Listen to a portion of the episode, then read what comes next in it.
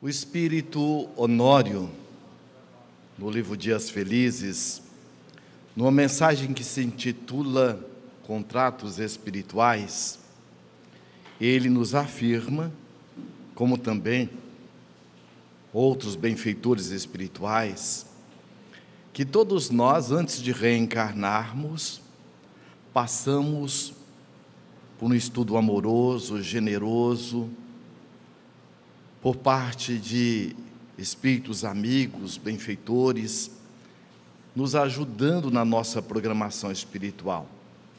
Há casos em que às vezes não temos créditos para reencarnarmos e eles colocam o crédito deles para que possamos reencarnar e além disso se comprometem a nos acompanharem amorosamente.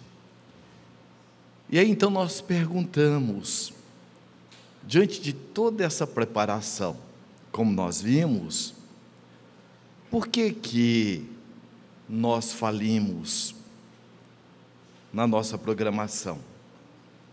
Qual é o comportamento, qual é a atitude que nós fazemos ou deixamos de fazer que nos leva à falência?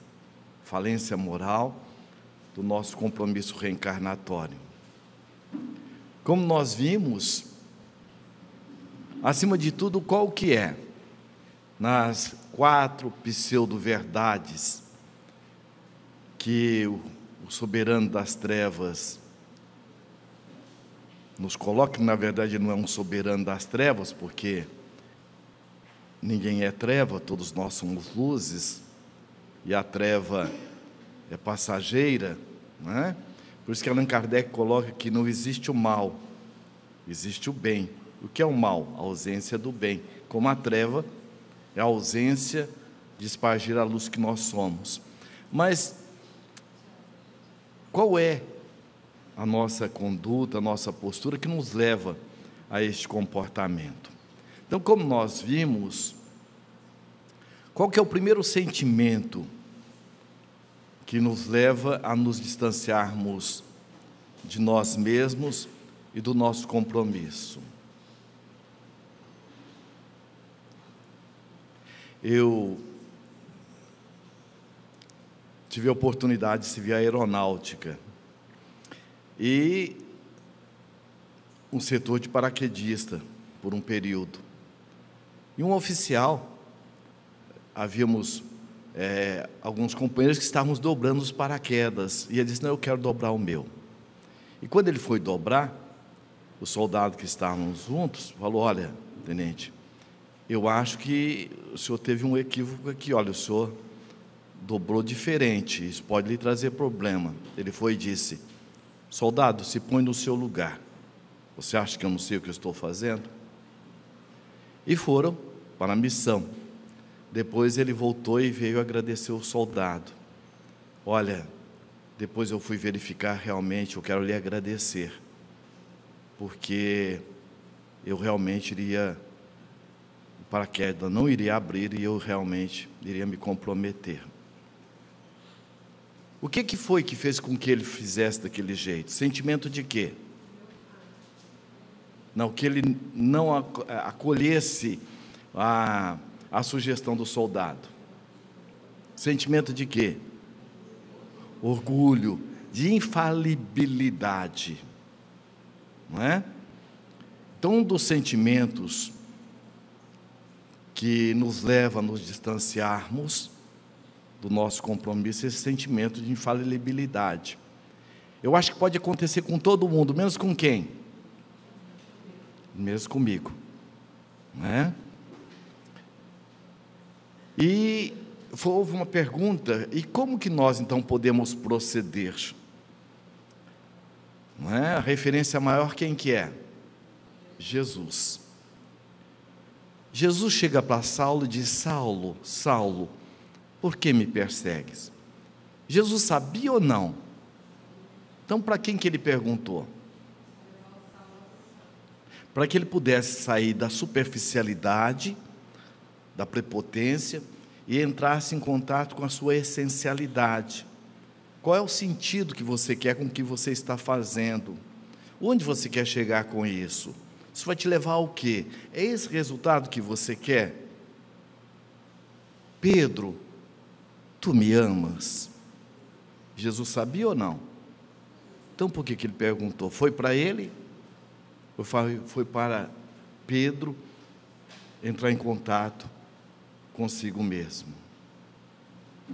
Então Jesus, por excelência, ele pergunta: Tu crês que eu possa te curar? O que queres que eu faça? Então Jesus sempre perguntava: Por quê? Por que, que o livro dos Espíritos, onde está a síntese da doutrina espírita, Kardec buscou formulá-lo através de perguntas. E ele foi buscar em quem essa referência? Foi em Jesus. Então, perguntas, nos diz um benfeitor amigo, Suame, vem a ser como se fosse chaves. Conforme a pergunta, eu enfio a chave e eu abro a porta. Conforme a pergunta, eu fecho a porta. Se eu pergunto, por que, que Deus está fazendo isso comigo? Abriu ou fechei a porta? Começa por trás disso tem toda uma visão de Deus o quê? Punitivo. Agora, o que é que eu estou sendo convidado a desenvolver, qual comportamento, qual conduta, qual virtude diante do que está me acontecendo? Muda? Foi o que nós vimos, inclusive, ontem, no caso do padre Mauro. Quando ele começa a fazer perguntas autorreflexivas, ele se abriu à ajuda dos bons espíritos. Então, para nos auxiliar, e a doutrina espírita ela é muito factível. Veja que na questão 919A, do Livro dos Espíritos, olha o que, que Santo Agostinho nos coloca. Formulai, portanto, a vós mesmos perguntas claras e precisas, e não temais multiplicá-las. Pode-se muito bem consagrar alguns minutos para conquistar a felicidade eterna. Como é importante as perguntas. E Allan Kardec, ao término dessa questão, ele faz um comentário de uma visão extraordinária. Olha que Kardec coloca. Muitas faltas que cometemos nos passam despercebidas se de fato, seguindo o conselho de Santo Agostinho, interrogássemos com mais frequência a nossa consciência, veríamos quantas vezes falimos sem o suspeitarmos, simplesmente por não examinarmos com atenção a natureza e o móvel dos nossos atos. A forma interrogativa tem alguma coisa de mais preciso do que qualquer máxima, que muitas vezes não aplicamos a nós mesmos. Ela exige respostas categóricas por um sim ou um não, que não deixam lugar a alternativas.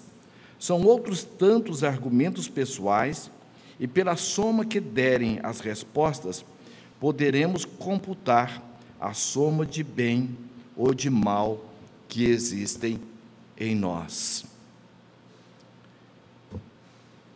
A pergunta, ou seja, as perguntas são fundamentais.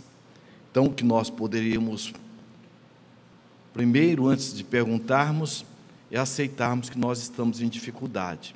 A aceitação é diferente de acomodação. Eu aceito que eu tenho muitas tormentas na área, como nós vimos, né, das mais diversas da sexualidade atormentada, é, do poder, é, e assim por, ti, por diante, do vitimismo. Se eu não aceito que eu tenho esse conflito, como que eu vou trabalhá-lo? Então, o primeiro passo é a aceitação que é diferente da acomodação. E aceitar como? Aceitar, acima de tudo, com humildade. porque ninguém é colocado em qualquer situação que não dê conta de resolvê-lo, mas isso requer perseverança. E é dentro, portanto, desses questionamentos, dessas perguntas, que nós vamos perceber esses casos de companheiros que, assim como nós, diante dos seus conflitos, e por não se tratarem com alto respeito nas suas próprias fragilidades, nas nossas próprias dificuldades, que nós nos autonegligenciamos. Então eu não busco ajuda. Quando eu me negligencio, eu me distancio das ajudas, principalmente do recurso da oração, da meditação, dos bons espíritos. Vejamos, pois, então. Refletiremos a seguir, a partir de um depoimento extraído do livro Sexualidade e Saúde Espiritual, o caso de João Carlos. Este livro Sexualidade e Saúde Espiritual foram perguntas que a equipe federativa veio a elaborar e nós solicitamos. Oi? Tá. Nós é, solicitamos ao Espírito Honório e ele, além de nos ajudar, ele também buscou espíritos com é, domínio nessa ou naquela área para nos orientar. E trouxe também uma equipe, ou vários espíritos, é, que laboraram na área doutrinária, da doutrina espírita, e que desencarnaram na condição de espíritos falidos. Então, no dia 20 de janeiro de 2014, tivemos o depoimento de um espírito que se denominou João Carlos. Disse ter participado do movimento espírita, chegando à presidência de um centro espírita. Apesar disso, por trazer matrizes do sexo desregrado, tornou-se um adúltero contumaz, utilizando o próprio centro espírita para desviar mulheres que buscavam ajuda no atendimento fraterno para a prática do sexo. Veja, nosso João Carlos estava desprovido das orientações devidas e necessárias para o desempenho da sua responsabilidade? Não. Então, além do preparo espiritual que nós recebemos no mundo espiritual, e o preparo é a orientação, agora, quando nós reencarnamos, há um embotamento, mas não uma anulação do conhecimento que nós adquirimos. Como nós vimos também é, no nosso desdobramento do sono, nós vamos às regiões ou ao convívio com as almas afins.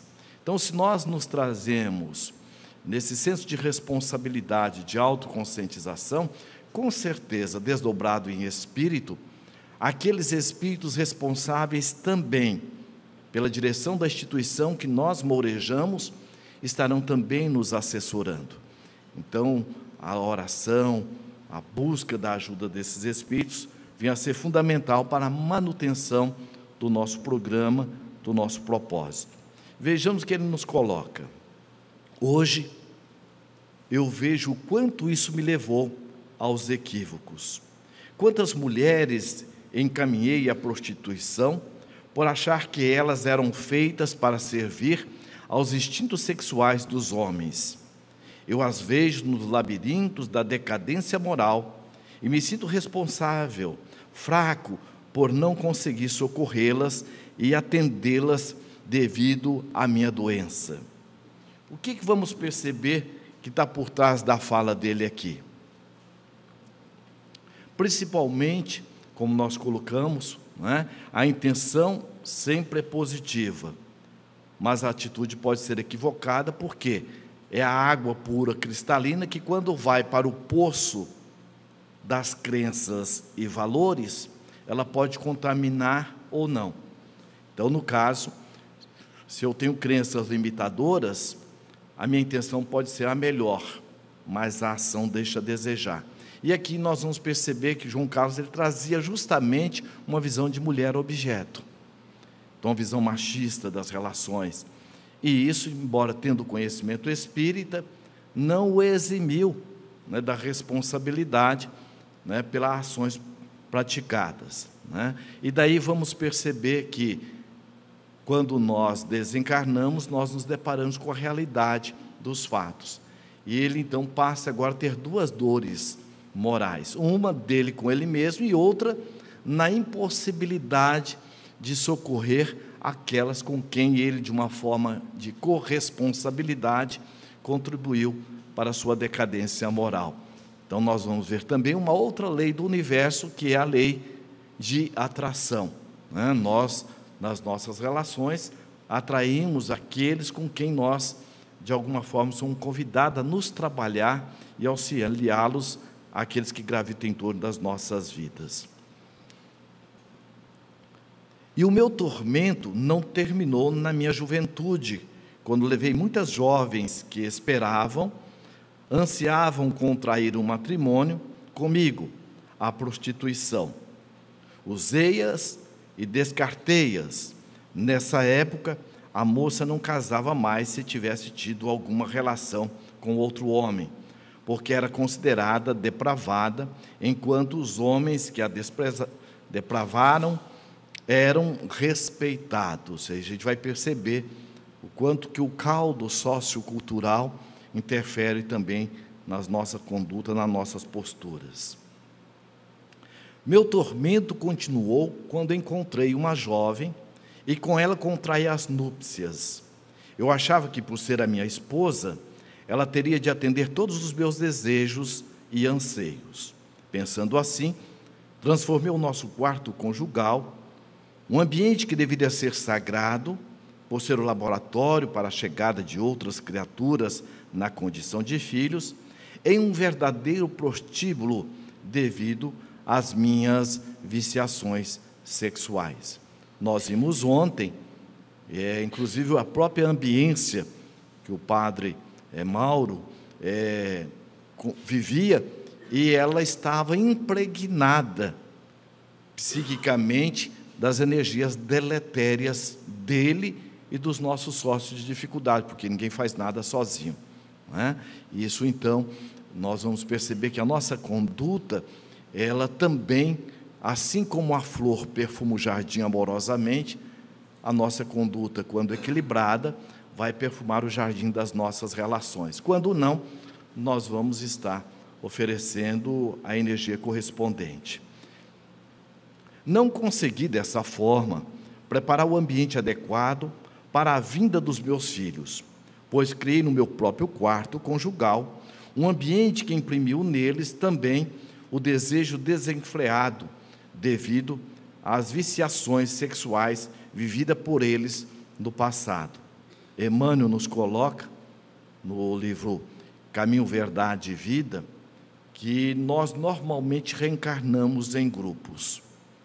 Então, aqueles com quem nós nos comprometemos, hoje voltamos para o mesmo palco da vida com papéis trocados, mas com compromisso comum de nos ajudarmos mutuamente na busca da nossa evolução espiritual.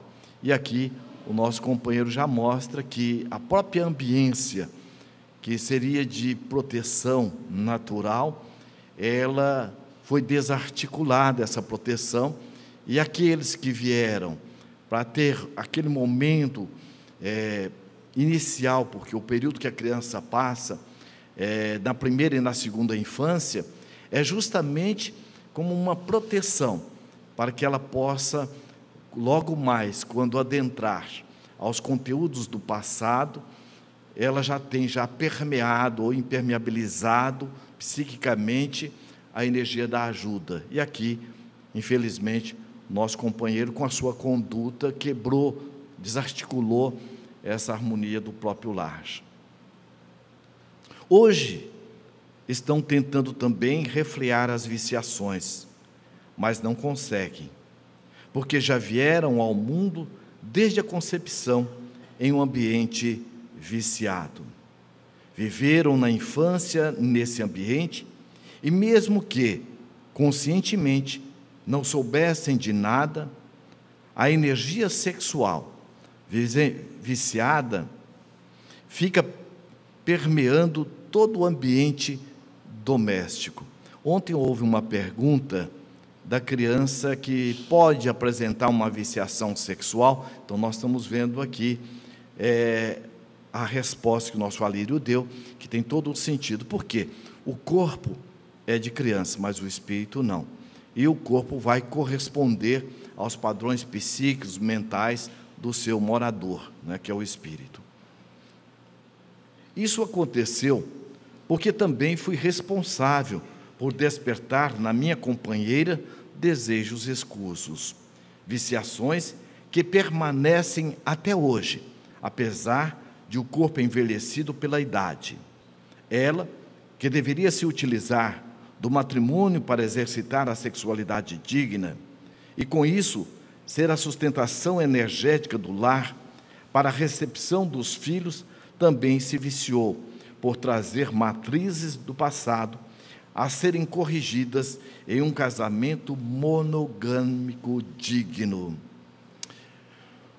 Vitor Hugo, ele coloca no livro Árdua Ascensão, que o espírito, quando vem na envergadura feminina, ele é cercado de determinada equipagem, principalmente na área da afetividade, da intuição, da sensibilidade. Quando o nosso João Carlos está colocando aqui, veja que a companheira seria para ele o outro prato da balança, porque todo comportamento, toda atitude nossa na relação com o outro, ela tem uma correspondência. O que eu faço diz respeito a mim, mas o jeito que eu ajo, que eu faço, desperta no outro. Por isso que o Espírito André Luiz coloca com muita clareza: os nossos pensamentos ganham forma, vida e movimento. Então veja, aquela companheira que veio para ser para ele a colaboradora na construção dessa ambiência saudável, para receber esses espíritos com os quais nós temos compromisso na condição de pai, de mãe e assim sucessivamente, a nossa conduta pode aguçar matrizes que eram para ser atendidas amorosamente, nós vamos estar aguçando as nossas viciações. Hoje, ela continua encarnada, já idosa. Ela busca o prazer à noite para que ninguém a observe, contratando o serviço daqueles que se vendem para atendê-la em seus desejos. De tudo isso, eu sou responsável porque a iniciei nessas viciações. Muitas vezes o corpo, na sua decrepitude, na sua velhice, mas o espírito mantém um vigor. E das suas viciações, principalmente na, na energia que é justamente energia sexual, que é energia criativa. Nós não a perdemos. Ela muda muitas vezes de direcionamento. E o convite, com a maturidade, é que nós busquemos canalizá-la amorosamente, porque a energia da sexualidade é energia de vida, é uma energia criativa. Então aí nós vamos entender que como ela, é, a companheira, já tinha as matrizes da viciação e foi ainda muito mais aguçada, aguçada, mesmo com a idade avançada, ela continua com os mesmos desejos, porque são as questões psíquicas e emocionais. Tenho aquele que foi, tenho aquela que foi minha esposa na terra, doente e não consigo ajudá-la. O que é mais grave nisso é que eu fui um dirigente de um centro espírita respeitado. Ninguém percebia o que eu fazia, pois, mesmo casado, cometi o adultério, tendo conúbio com outras mulheres, viciando-as. Isso aconteceu com algumas frequentadoras do centro, do centro que vinham ali buscar amparo, porque eram doentes do sexo, e eu as atendia e a usava para o sexo, fazendo-as mais doentes, até que por acréscimo de misericórdia minha, misericórdia, minha existência foi interrompida. Estava para acontecer um grande tumulto no movimento espírita porque algumas atendidas e usadas por mim estavam adoecendo gravemente, indo à loucura. Eu contraí uma doença que em curto prazo me levou à desencarnação. Ele desencarnou aqui por quê? Castigo?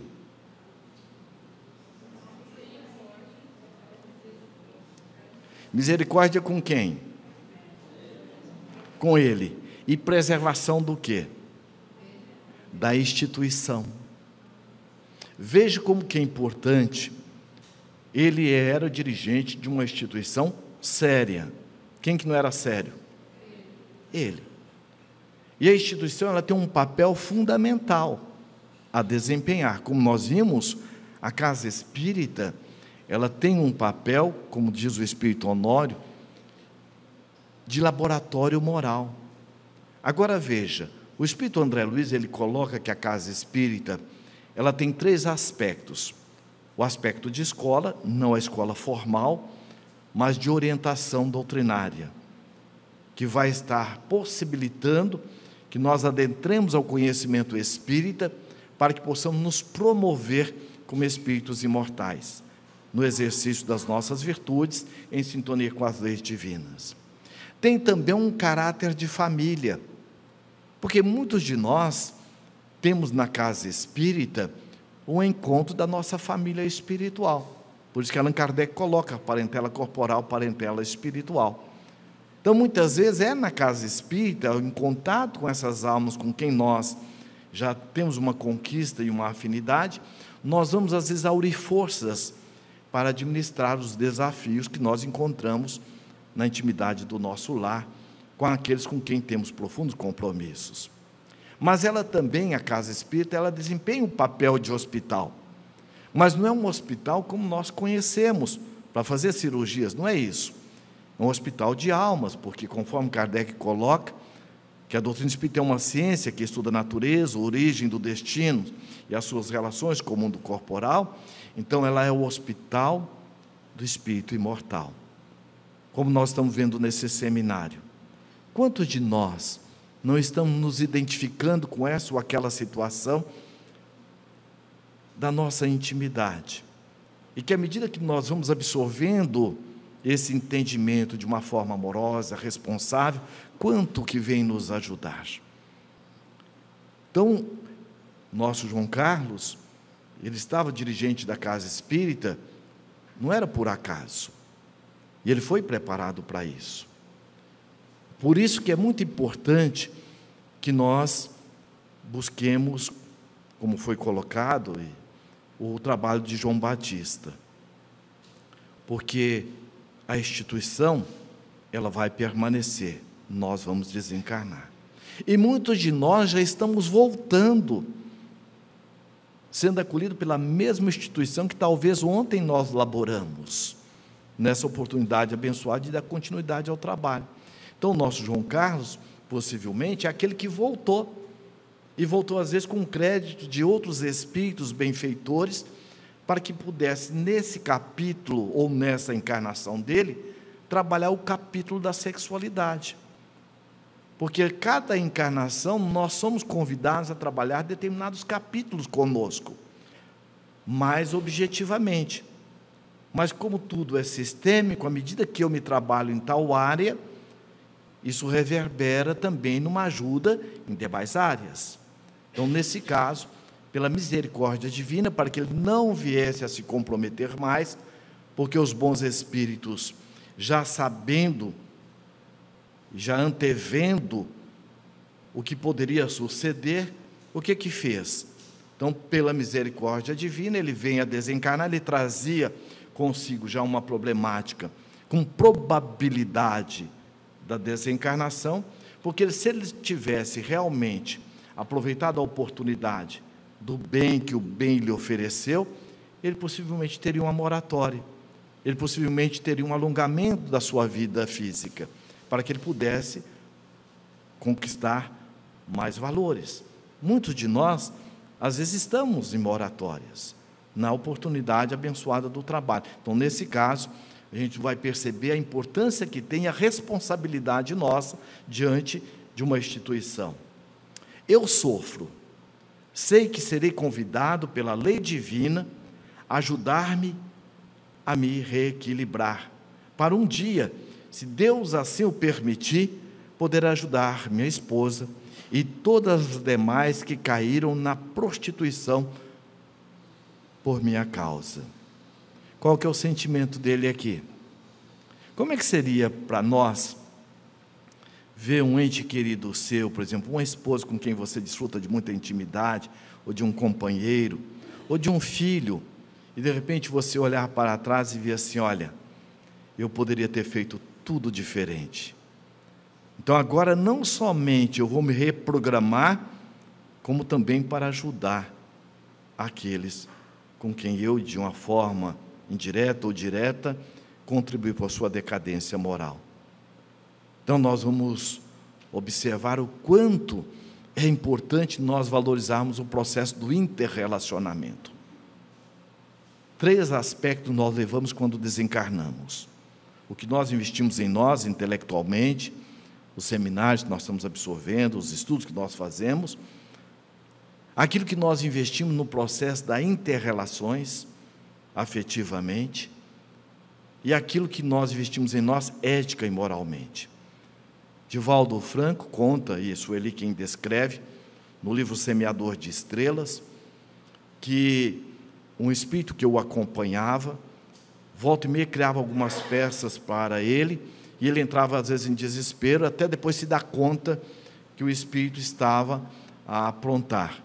E numa dessas, quando o espírito fez, ele estava no Rio Grande do Sul, aquela sensação que o ambiente estava pegando fogo, depois que ele caiu em si, ele viu que era mais uma das peças que o Espírito pregava. E ele foi e disse: o Espírito falou para ele: Olha, o meu caso é com você, mas não é tanto com você, porque você é como se fosse um poste, você carrega uma grande luminária, que é essa doutrina espírita. Eu jogo pedra nela, mas ela tem proteção. Agora você não, você é poste se eu lhe derrubar, é alguns instantes a menos de luz.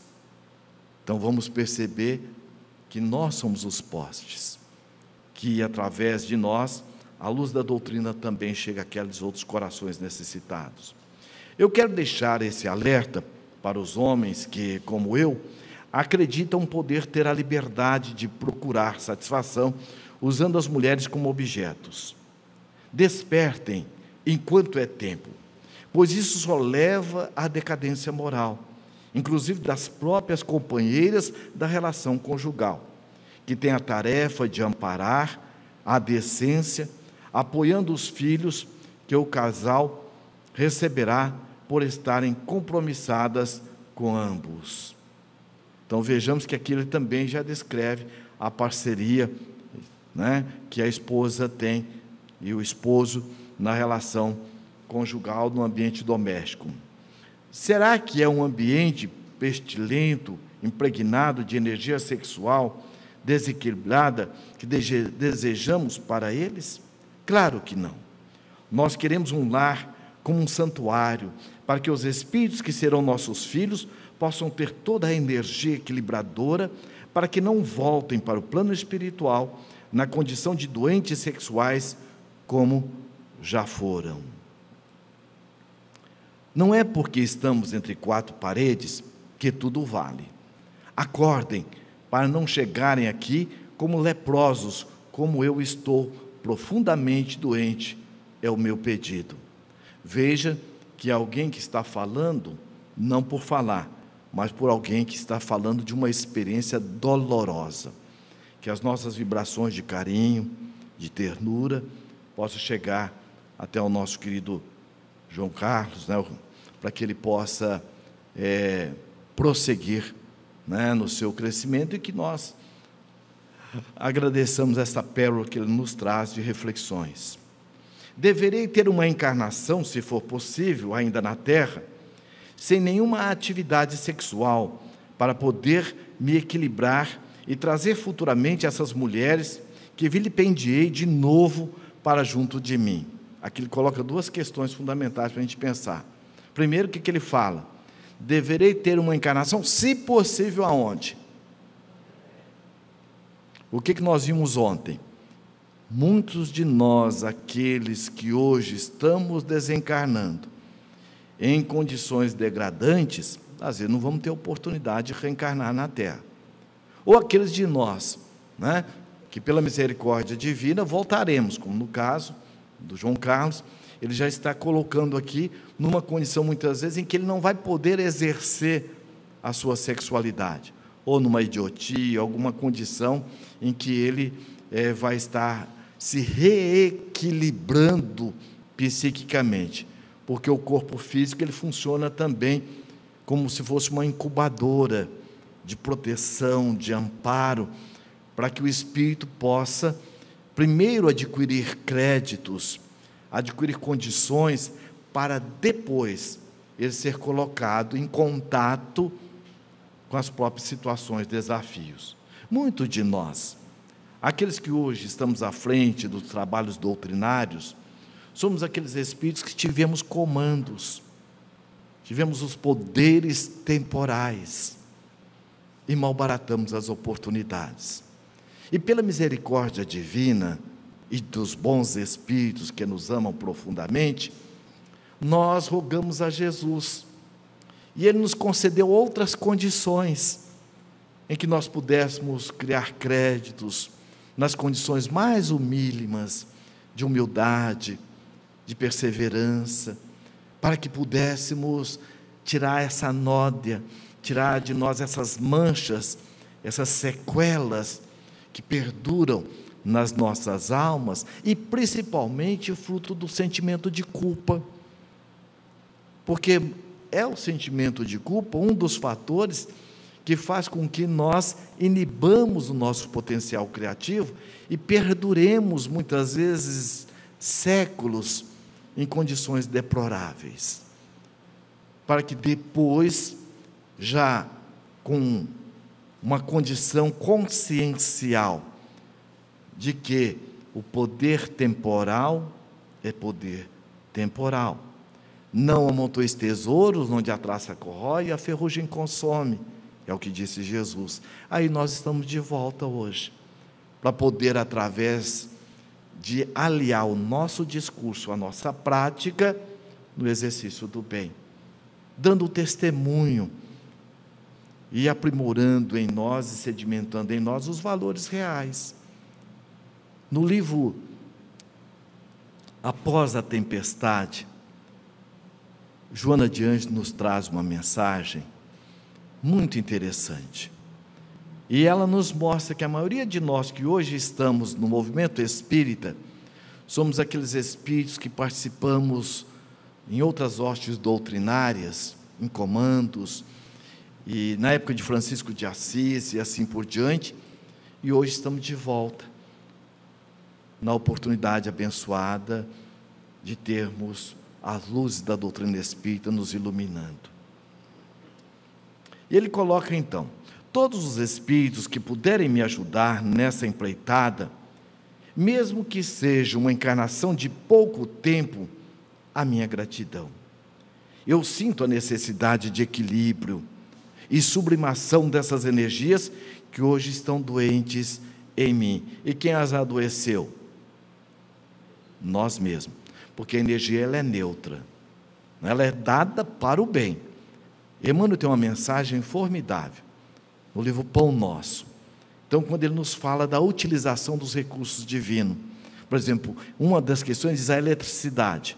Ela pode gerar progresso, mas pode construir a cadeira elétrica. Então, o nosso poder psíquico, mental, nós podemos construir as asas da nossa libertação, ou nós podemos construir as algemas por tempos que desconhecemos. Eu agradeço, eu agradeço, João Carlos, a nossa vibração de carinho, de amor, essa alma querida, né, que nos traz depoimento. Agora estudaremos o caso de Laércio, extraído do livro Entre Dois Mundos, de Manuel Filomeno de Miranda, em que o nosso personagem se envolve em uma obsessão relacionada ao sexo. No capítulo 11, o fracasso de Laércio. Às primeiras horas da noite, o doutor Arquimedes comunicou-nos que teríamos nova atividade a atender, dentro da programação estabelecida.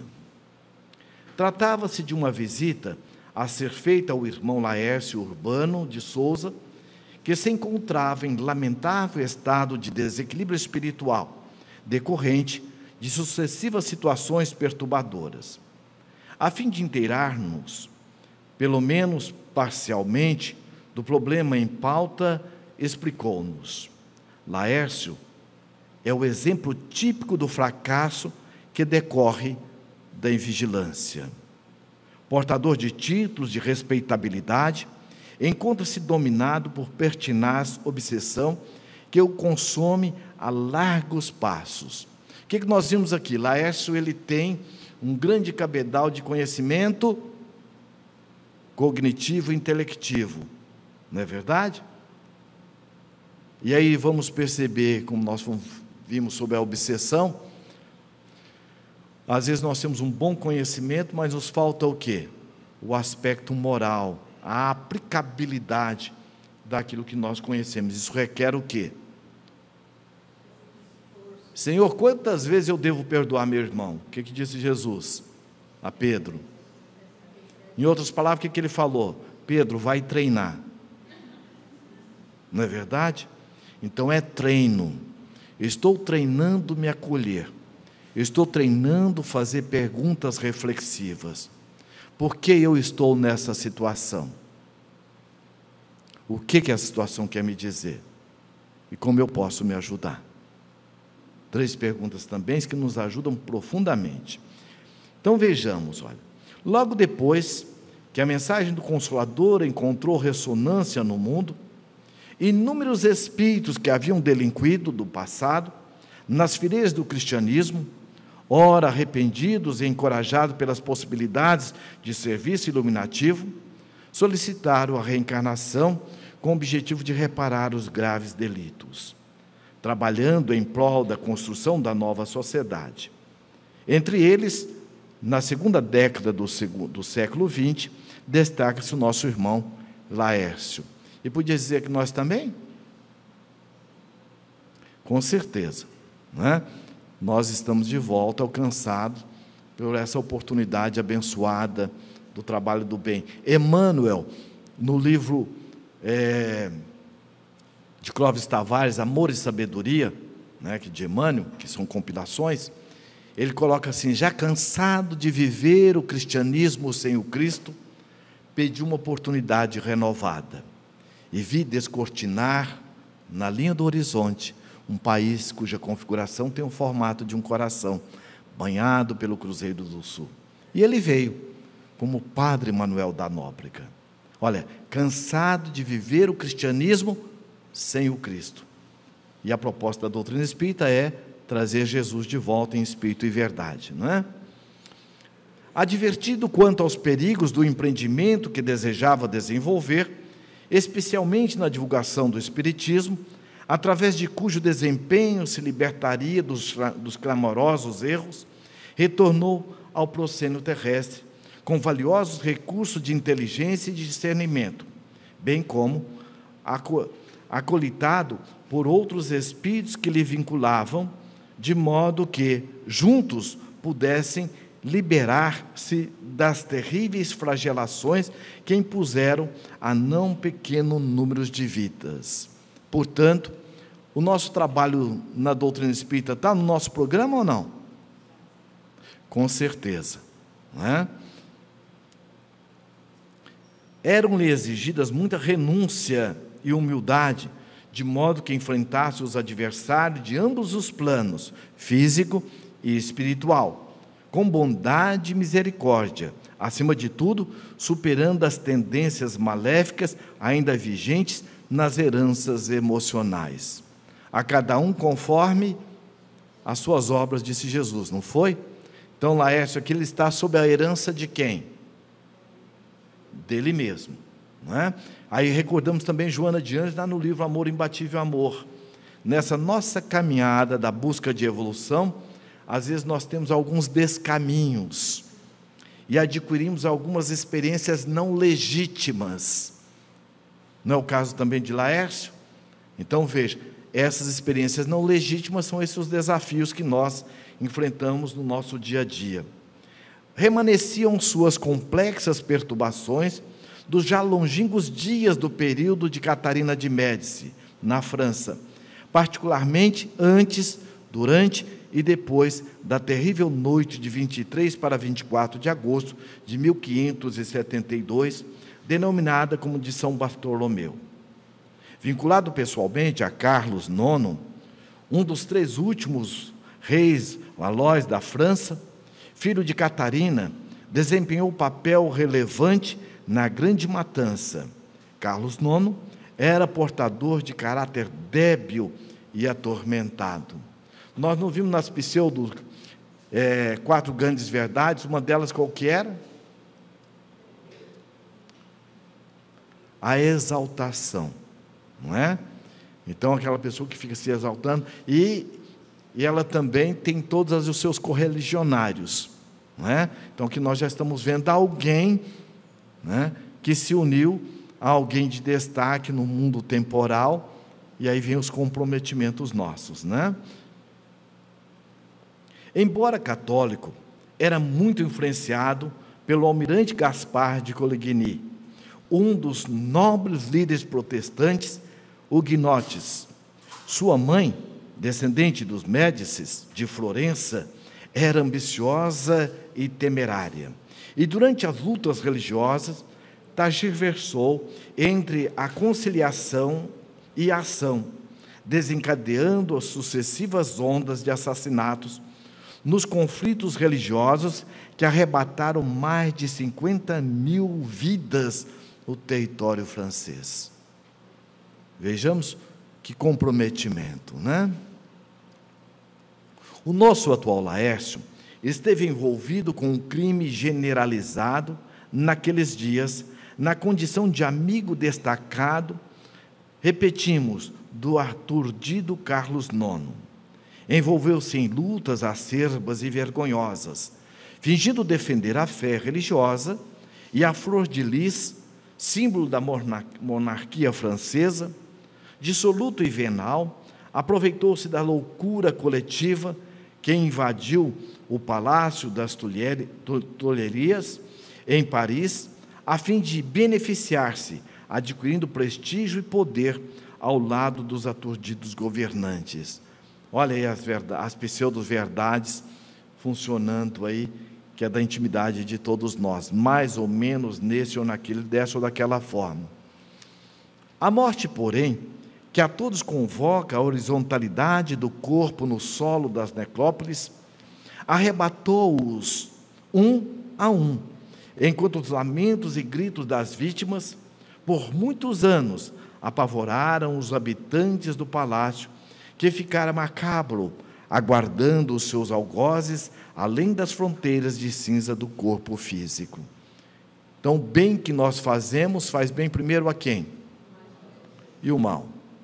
Por isso que Joana Diante coloca: o mal que me faz mal não é o mal que o outro, o mal que me faz mal é o mal que eu faço, que me torna momentaneamente uma pessoa má. Então veja que nós somos herdeiros de nós mesmos. E a consciência que é a voz de Deus dentro de nós, como diz Emmanuel, ninguém escapa. Não é?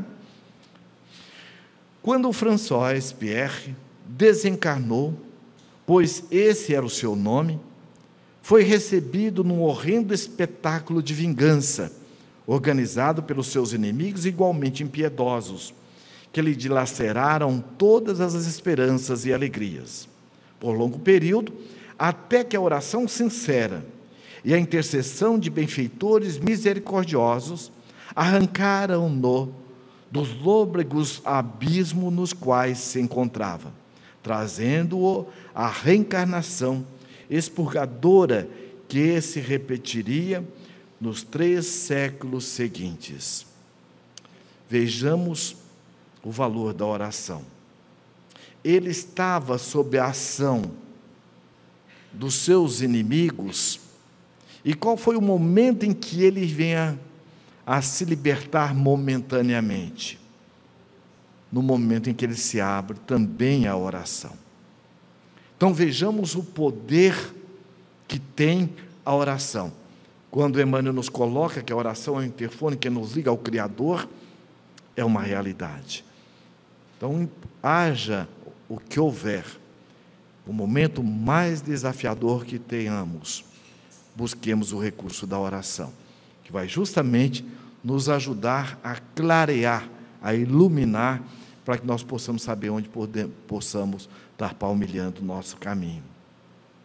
Recuperado parte dos gravantes, recuperando parte dos gravames, começou o processo de conciliação, de conscientização de si mesmo, resolvendo-se por socorrer aqueles que antes o martirizaram, suas vítimas pretéritas, na condição de médico generoso e devotado. Por fim, candidatou-se ao retorno, nessa hora, de verdadeiro renascimento do Evangelho, ao lado de outros abnegados amigos que pretendiam reabilitar, mediante os próprios exemplos, a palavra de Jesus por diversos séculos deturpada e vilipendiada. Aqui nós temos uma outra visão muito consoladora. Veja, ele veio sozinho, só entregue aos comparsas do passado? Ou ele veio ladeado por benfeitores espirituais? Que junto com ele estariam lhe auxiliando nessa visão amorosa e proativa da vida. Assim somos nós. No nosso compromisso doutrinário, nas instituições onde somos convidados a morejar, nós sempre vamos ter almas muito abnegadas, reencarnadas junto conosco, para estar nos ajudando num posicionamento consciente dos nossos deveres morais. Quantas vezes, muito de nós, diante desse ou daquele amigo que vai e nos diz, a gente fica até ofendido mas depois a gente diz assim: olha, não é que ele tem razão. E essa alma abnegada, depois nós reconhecemos quanto nos ajudou. E às vezes a gente até passa a dizer assim: olha, eu tenho tanto já de tanto conviver com essa pessoa, eu já tenho até um pouco dela em mim. É ou não é? É. Então vamos perceber que ninguém está jogado no mundo. Todos nós obedecemos uma programação muito minuciosa, que é o caso que nós estamos aqui vendo. Vinculado à esposa daqueles dias de loucura, a companheira seguiu depois, a fim de partilhar das lutas que seriam travadas, bem como dois filhos, aos quais deveriam reerguer com sacrifício e abnegação.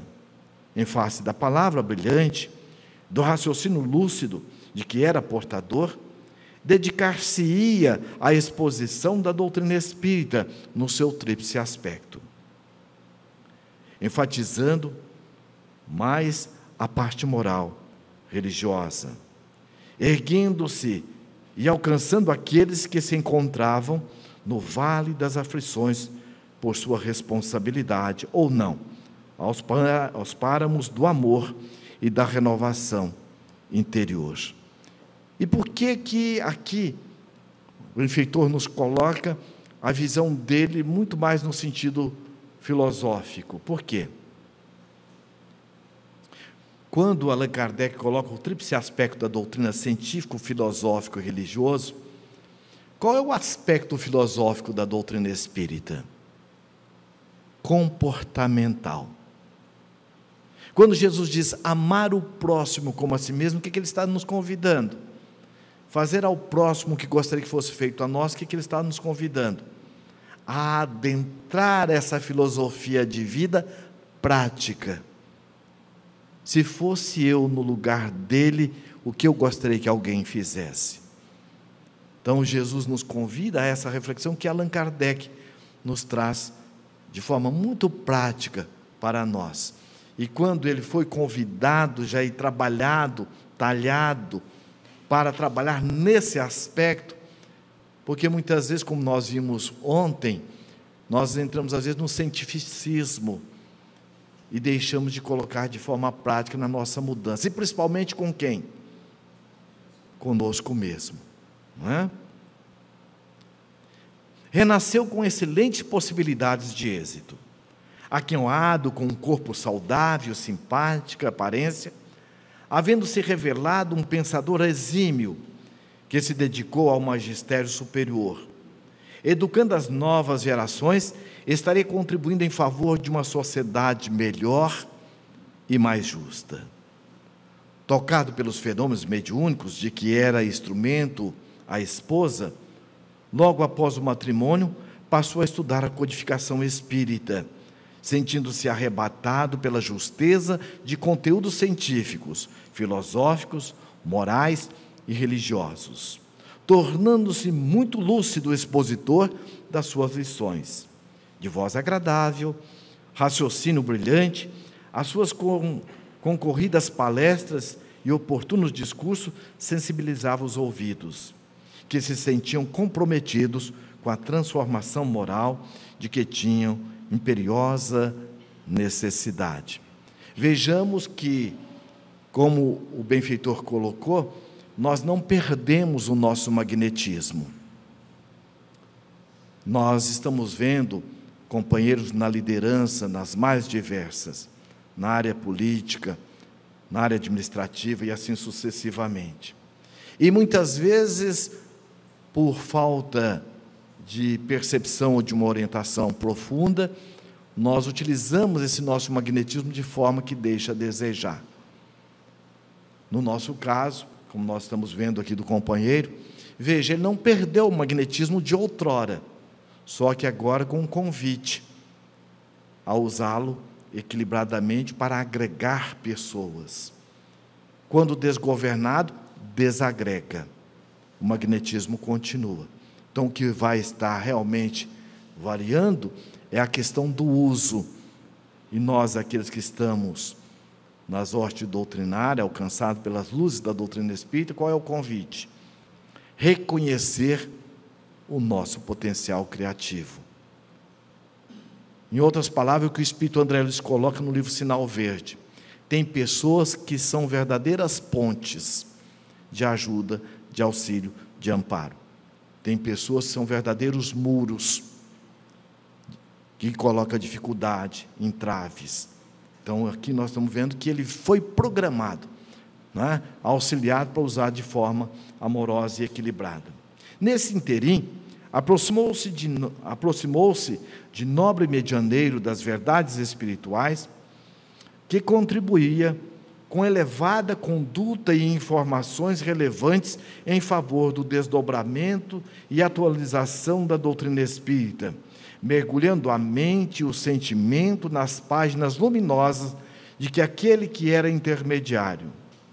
Os laços afetivos tornaram-se muito vigorosos entre ambos num restaurar da amizade que se iniciara no período de Médicis, quando o citado mediador igualmente estivera junto à corte, sem envolvimento, porém, na tragédia ignominiosa. Ignominiosa. Que palavra, né? Então vejamos que, olha o poder moral né? É, daqueles que quando trazemos já a conquista do patrimônio moral, convivemos com a lama sem se lamear, como o sol. Joana Dias tem uma página muito interessante que ela diz: o sol beija o charco, sem deixar de ser o sol. E o ajuda dali brotar o lírio. São essas almas nobres que mergulham nesta lama moral para estar nos ajudando e nos resgatando.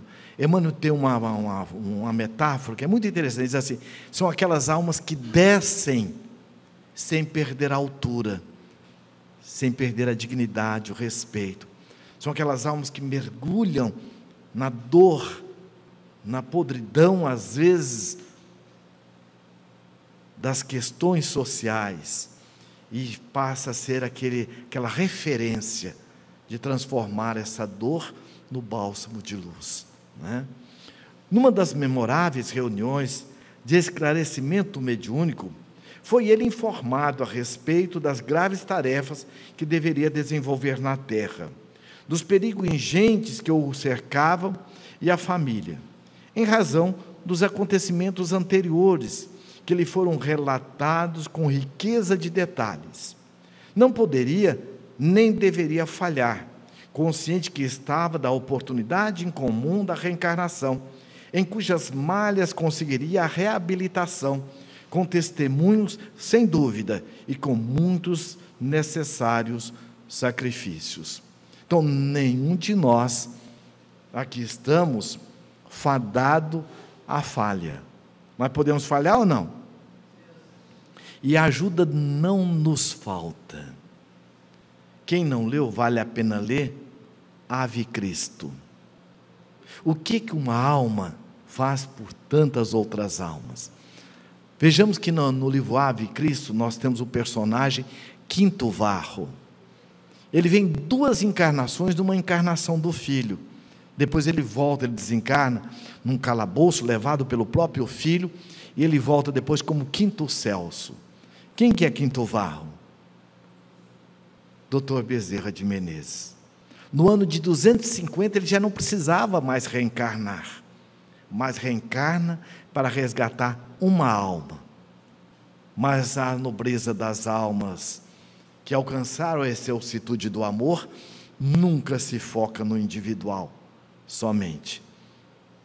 O foco dele era o filho, mas quantas outras almas ele resgatou junto e continua resgatando. Então, assim somos nós. Nós temos essas almas queridas conosco. Bastemos que tenhamos olhos de ver e ouvidos de ouvir. O nosso irmão Laércio aceitou a invitação do além e pôs-se na lide com toda a força da vontade rígida. Essa mesma vontade, quase férrea, seria um dos empecilhos à sua vitória, porque o fazia intransigente, intolerante em relação às faltas alheias, severos em demasia no lar e com os amigos, tornando-se, não poucas vezes, uma presença desagradável quando não temida. O que, que ele está falando aqui?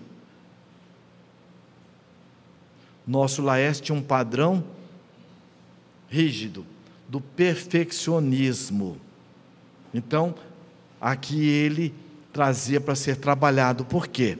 Então, a atitude de rigidez dele, ele não somente estava se permitindo errar, não se permitia, como também na relação com os outros. Mas, como o perfeccionismo aparentemente é uma virtude, mas não é. Porque o perfeccionismo ele é fruto da nossa insegurança. Eu entro na ilusão de controle do outro, do tempo e das circunstâncias. Então aqui ele entrou. E aqui ele então vai mascarar os seus próprios conflitos. Porque quando eu entro em qualquer padrão de mascaramento, como Joana colocou, Joana de Ângeles, né, nós, nessa nossa relação não legítima, nós desenvolvemos comportamentos do ego evidente ou ego mascarado. Aqui ele vai estar no ego mascarado. Então é aquele momento que às vezes nós temos, por eu, eu saber, né, e perceber o que se deve ser feito, e às vezes o companheiro, a companheira de trabalho que está comigo não tem essa visão, eu entro num padrão de intransigência eu fico exigindo que o outro deveria ter o comportamento, o conhecimento, a atitude que eu já tenho. E eu esqueço, como diz o espírito André Luiz, que cada um estudou por uma cartilha diferente. Às vezes o que eu tenho já de conquista, o outro deixa a desejar. E o que o outro tem já de conquista, eu deixo a desejar. Daí a importância do nosso profundo sentimento de aprendiz. Mahatma Gandhi, na sua autobiografia, ele coloca justamente isso. Quando ele não conseguia convencer a massa, ele não atribuía ao outro a responsabilidade, ele atribuía a si. E essa realmente é a conduta daquele que quer agir com serenidade. Laércio, aqui, pelo contrário, ele além de exigir de si, numa forma intransigente, ele também exigia do outro. O seu futuro, entretanto, desenhava-se rico de bênçãos, caso vencesse as tentações sexuais, a ânsia de poder, remanescente das experiências caprichosas do ontem recuado. Tem aqui a presença das pseudo-verdades? O Evangelho deveria ser-lhe o estímulo para prosseguir, mas também a cartilha disciplinadora dos impulsos doentios que o fragilizavam. Nós vamos ver a excelsitude de um comportamento de autovigilância do apóstolo Paulo. quando Emmanuel descreve, ele tem aqueles movimentos intempestivos, mas ele foi desenvolvendo o autodomínio. Ele foi desenvolvendo justamente porque ele tomou como bússola o evangelho de Jesus. E ele sempre se questionava, e sempre ele colocava. E como referência o ontem dele, não para se culpar, mas se eu fui aquele que falir lá atrás, posso falir novamente. Então ele sempre tinha essa percepção como sendo uma referência para sair desse padrão que às vezes nós entramos de infalibilidade, como se eu já tivesse conquistado aquilo que realmente eu vim para conquistar. Por exemplo, nós estamos aqui fazendo um seminário. Quantos de nós, ao fazer uma palestra, nós nos envolvemos numa energia tão amorosa, tão eloquente, e se eu não tiver a humildade de me se auto-perceber, quando depois passa a palestra, gente, cadê aquela energia? Como diz um amigo, eu diz assim, eu fiquei depois parecendo uma laranja chupada. Por quê? Então nós vamos perceber que ali era a ajuda que eu estava recebendo. Utilizando dos meus conteúdos, do meu esforço, da minha preparação mas eu não deixo de ter os meus conflitos por estar tendo essa oportunidade abençoada do trabalho do bem. Neste momento, porém, encontra-se exausto e revoltado. O trabalhador que abandonou a charrua no campo, retirou-se do combate, experimenta em comum sofrimento. A oração perdeu o brilho nos lábios e na emoção recusando-se a fazê-la e a receber convenientemente a ajuda espiritual. Isso porque tombou em vergonhosa cilada preparada pelos inimigos, não se perdoando a falência. Aqui é um outro fator para nos ajudar profundamente. Por que, que ele entrou nessa apatia? Por que, que ele entrou nesse distanciamento? Qual que é o sentimento que está por trás dessa conduta do nosso Laércio? A culpa. E ele está confundindo o que ele fez com quem ele é. Por quê? Tropeçar também faz parte, muitas vezes, na nossa caminhada.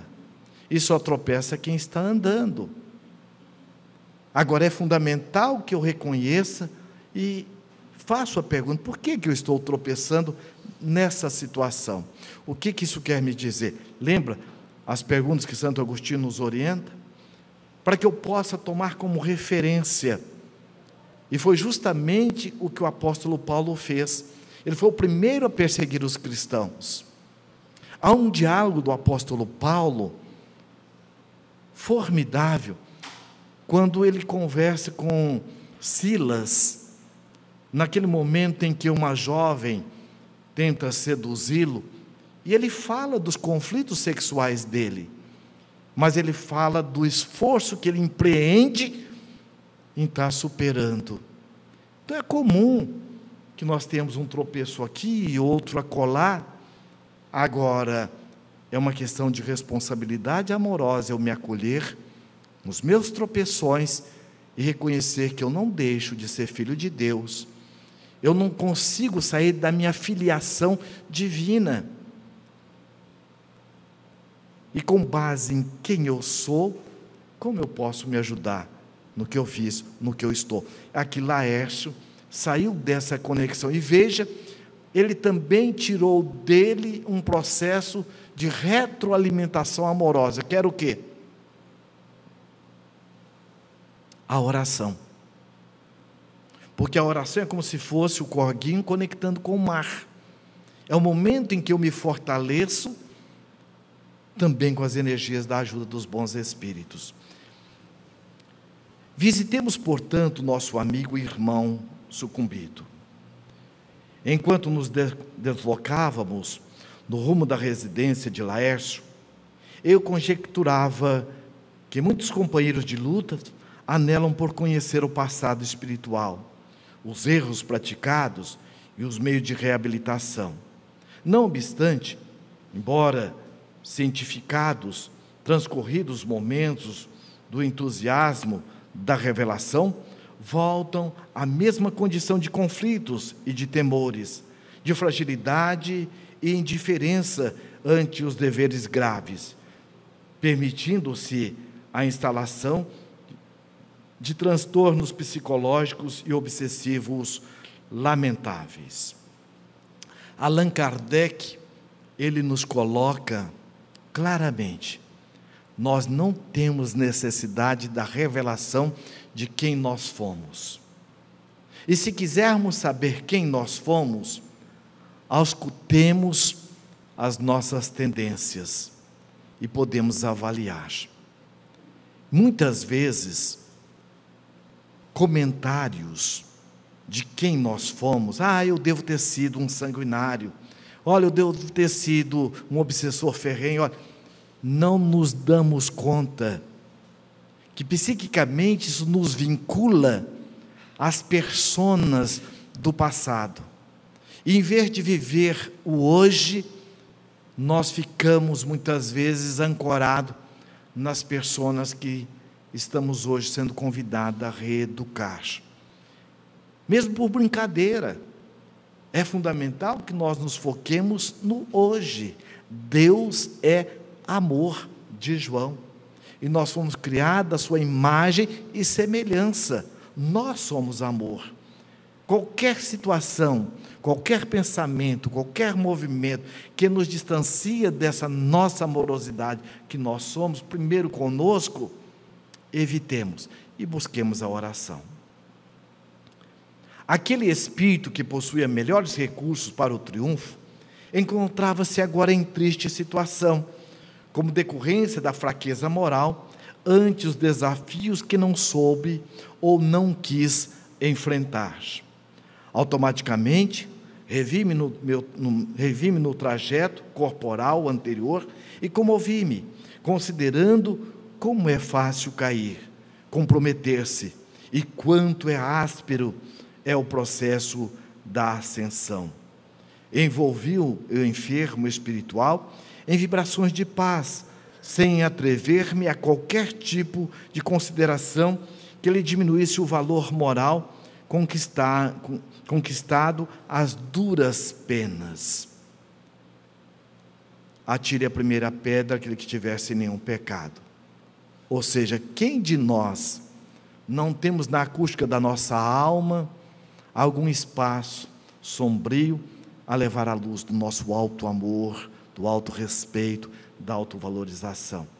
Então, o convite aqui é justamente a indulgência, porque nós estamos vendo o tombo, mas não estamos vendo o esforço que o companheiro fez para não cair. E fogo que pega na casa do vizinho, pode também pegar na da gente. Então, muitas vezes, a vida nos convida também a aprender com a atitude do outro. Eu vou passando e vejo um carro capotado.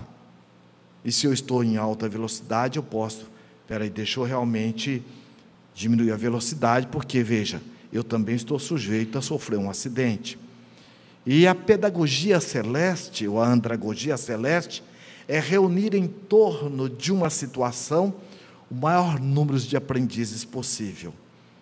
Aqueles que tiver olhos de ver e ouvidos de ouvir. Emmanuel diz que das pessoas, das coisas, das situações, nós sempre retiramos o melhor lado. Para todos nós, aqueles que realmente estão nos esforçando para ver. Então, é o caso aqui do nosso Laércio e a conduta do benfeitor. Quando chegamos, fomos surpreendidos pela presença de inúmeras entidades ociosas que ali se acoitavam, de ferrenhos inimigos pessoais do paciente da psicosfera carregada de fluidos deletérios e de vibriões mentais que empestavam o ar. Olha a cena repetindo. Sucumbido em uma cadeira do papai, envelhecido e recurvado, o candidato à restauração do bem se apresentava quase vencido. O mentor solicitou-nos aos quatro que trabalhássemos na mudança psíquica do ambiente. retirando os espíritos exploradores e perniciosos que ali se agasalhavam, removendo as pesadas cargas de energia envenenada que foram acumuladas nos últimos anos pelas mentes vadias em sintonia com o residente, a fim de tornar mais respeitar, respirável o clima doméstico. E quando Kardec nos fala do processo obsessivo, veja, os espíritos não criam nada, aproveitam as nossas matrizes. O que que os espíritos estavam usando para empestear, né, impregnar o ambiente de vibrações deletérias? Foi a pergunta do Adriano. As energias criadoras de Laércio. Principalmente as energias o quê? Genésicas, sexuais. Porque no movimento da culpa, ele emanavam não essas energias, mas de que forma? Doentia. E os espíritos aproveitavam. Então vejamos a importância que tem nós estarmos na conduta que disse Jesus: vigiai e orai. Para quê? Então está sujeito ou não a cair em tentação? Estamos, não é? Quase que imantados ao seu corpo físico dois espíritos, vulgar um e cruel outro, exploravam-lhe as débeis energias. O paciente não percebeu a nossa presença. O mesmo ocorrendo com seus usurpadores de força. Por quê? Padrões mentais diferentes. Os benfeitores sabem e processam de forma amorosa, dependente da nossa vontade. Agora, como eu procedo comigo depende da minha vontade. Demos início à limpeza ambiental, combatendo as densas camadas fluídicas com energias especiais que sabiam nos movimentar, conseguindo que alguns dos vagabundos espirituais debandassem em algazarra, logo que perceberam a nossa ação em conjunto. Permaneceram ainda alguns ociosos, habitués do domicílio, e aqueles que constituíam elementos perigosos, hospedados mentalmente pelo irmão Laércio. Quais são os que permaneceram? Aqueles que já traziam profunda afinidade psíquica, emocional, comportamental. Da mesma forma que o senhor ia chegar na minha casa e meu filho trouxe um punhado de coleguinha para casa. Olha, vocês fazem favor, Não, não foi ele que me convidou. Então nós temos também as nossas amizades habituais. Então aqueles outros que são os intrusos, né, momentaneamente, nós vimos no caso de Otávio, né, lá na, no caso do, do Moreira, que ele além de desfrutar de quem ele estava obsediando, ele tinha também outros comparsas que vinham para desfrutar ali do alcoolismo, né, do, do, do companheiro com que ele obsediava. O doutor Arquimedes convidou Germano, que também houvera sido médico em sua última jornada terrestre, a que examinasse o paciente. Após alguns minutos de cuidadosa observação, o nosso companheiro concluiu pelo diagnóstico da enfermidade desgastante que o consumia, ao lado da exploração das energias de que era vítima pelos desencarnados exploradores. Na verdade, eles eram quê? Sócios de dificuldades, de deficiências. Né? Então, não eram intrusos. Né? Trata-se de uma neoplastia maligna da próstata. Nós vimos ontem uma pergunta onde o que, que pode acontecer no nosso desalinho energético com o nosso corpo a determinadas enfermidades, né? Disse lentamente, com metástase quase generalizada. O processo vem se agravando há mais de 10 meses, considerando-se a área orgânica invadida pelas células degeneradas. Uma cirurgia, em momento próprio, tendo, -se vi, tendo em vista o processo da medicina nesse campo, e o teria liberado do mal que ora o consome. É um outro convite também, principalmente a nós, né? Os homens. O exame de próstata, né? Concordo plenamente com o um amigo, anuiu o mentor. O irmão Laércio deixou-se arrastar pelo sexo indisciplinado, desrespeitando o lar que lhe era sagrado, quando se encontrava no auge da programação espiritual. Seus inimigos, que ele conheciam a debilidade moral, impossibilitado de arrastá-lo à queda, aproximaram-se do, aproximaram do, do seu lar uma parenta, uma parenta portadora de muita beleza física e sensualidade, que experimentava dificuldades patrimoniais, matrimoniais, patrimônio é outra coisa, é? já estou botando outra coisa aqui, matrimoniais, recentemente abandonada pelo consorte. O que, que vai acontecer aqui? A fome. Então vejamos ele vai sintonizar com essa companheira pelo que ela tem resolvido ou porque ela tem de dificuldade? Então ele vai atendê-lo naquilo que ele tem de carência ou vai ampliar? Aí potencializa. Se eu digo assim, olha, eu saí de casa, fui para a night e minha esposa não me dá carinho, minha esposa não, minha esposa não me dá atenção, minha esposa, minha esposa eu encontro também outra que, olha, meu esposo, olha, não me dá carinho, meu esposo não me dá atenção. O que vai acontecer? Pela lei de afinidade, nós nos sintonizamos. Só que eu sintonizei pelo rodapé da relação, pelo meu lado de vítima, pelo meu lado de carência. E foi justamente o que ele veio programado para trabalhar, é ou não? E quem de nós não temos essas carências? Só que sabiamente a fonte está onde? Fora ou dentro? Dentro. Então nós vamos perceber que os espíritos estudam os nossos comportamentos, as nossas dificuldades e começam a fazer uma programação. Só que eles têm uma programação, os nossos sócios dificuldades, mas e os bons espíritos? Fazem sempre uma programação de ajuda e de amparo. Então vejamos, insinuante e dependente das sensações do sexo mal conduzido, procurou o apoio dos familiares, recebendo orientação e palavra de conforto. Inspirada, porém, pelos adversários do trabalhador espírita, passou a acalentar desejos lascivos em relação a ele e, pouco tempo depois, terminou por arrastá-lo ao leito do adultério, embora a confiança que em ambos depositava a esposa fiel. Enredado nos fluidos do desejo, hipnotizado pelo prazer e fascinado pelo gozo, ele entregou-se à luxúria e ao conforto que ela podia proporcionar-lhe. Fugindo ao convívio da família, onde não mais parecia encontrar bem-estar ou alegria prosseguiu na farsa de abordar temas morais sem condições íntimas para fazê-lo. Qual que é o sentimento que está aqui?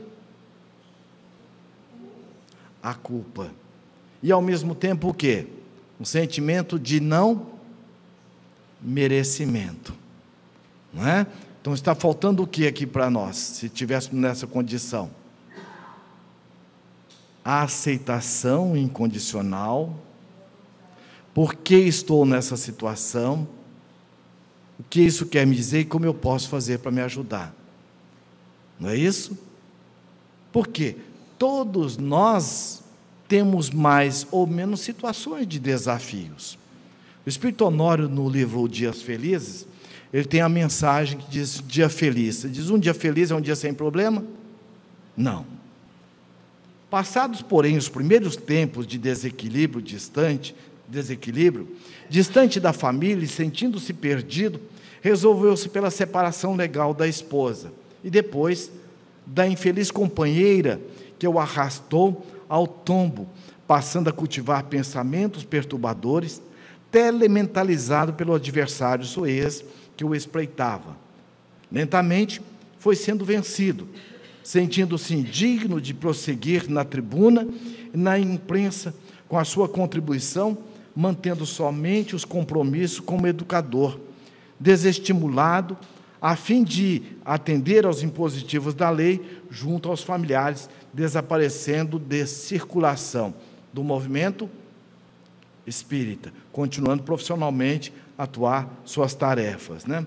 Atualmente, em fase, em face da consciência de culpa, que ajudou o processo de desencadeamento do câncer prostático, totalmente subjugado, pensa fugir do corpo através do flamigerado suicídio. Então veja, tem um conhecimento ou não? Tem. Mas o conhecimento não é ele que vai gerar a mudança. O conhecimento, ele vai nos ajudar, como diz Emmanuel no livro Estude Viva. Ele é o leme do barco, nos ajuda na direção. O caminhar é o desafio. Nenhuma jornada está isenta de dificuldades e de empecilhos, de tropeços. A queda é natural, mas o soerguimento é impositivo da marcha, e espírito algum pode permitir-se ao luxo de desistir. Porém, continuar tentando de todas as formas possíveis a realização dos compromissos libertadores. Por quê? Nós deixamos de sermos nós por termos conosco um passado delituoso? Quando Joana Dias diz que o anjo de hoje é o pecador arrependido de ontem, todos nós estamos ou não nessa destinação? E aí voltamos à pergunta que Santo Agostinho nos oferece, né? nós estávamos fazendo perguntas, e ele complementa, da mesma forma que nós nos esforçamos para conquistar a nossa autonomia financeira, o nosso sustento pessoal de cada dia, que façamos conosco também esse esforço de conquistarmos a superação de nós mesmos com os nossos próprios conflitos. E aí nós lembramos Jesus. Os meus discípulos serão conhecidos por muito se amarem. Amar é se acolher. Amar é ter indulgência para conosco. Amar é se autoaceitar, é se autorrespeitar, se autovalorizar. E à medida que eu faço isso comigo, a minha energia amorosa convida aqueles que estiver gravitando em torno de mim uma atitude semelhante, de profundo amor e carinho, por mim, pelo outro, pela vida e pelo Criador nosso alívio. O livro Sexo e Obsessão, de Manuel Filomeno de Miranda, no capítulo 15, ele diz que o sexo, quando emulado pelo amor, seu dínamo possuidor de inesgotáveis reservas de energia, altera a manifestação e conduz-se rico de estímulos que fomenta a coragem, propicia o bom ânimo, o desejo de luta e de crescimento alterando a estrutura interna do ser humano e a condição da humanidade que se transforma para melhor. Diante de, dos grandes eventos da cultura, da arte, do pensamento, da fé, pergunte-se ao amor: o que constituiu razão para essa realidade? E ele responderá que foram os sentimentos de ternura, e de envolvimento afetivo, sem os quais não se teria força nem valor para resistir às investidas da rebeldia, nem às incessantes provas desafiadoras, ante as quais somente os fortes, aqueles que estão estruturados na coragem e seguros dos objetivos que perseguem, conseguem ultrapassar.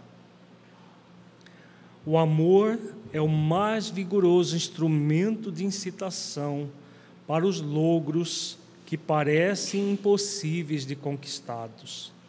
Ele se, se manifesta através de mil faces, expressando-se em todas as aspirações do enternecimento, da comunhão afetiva, da fusão dos sentimentos, que seriam êxtase da plenitude do sexo no seu sentido mais elevado e puro.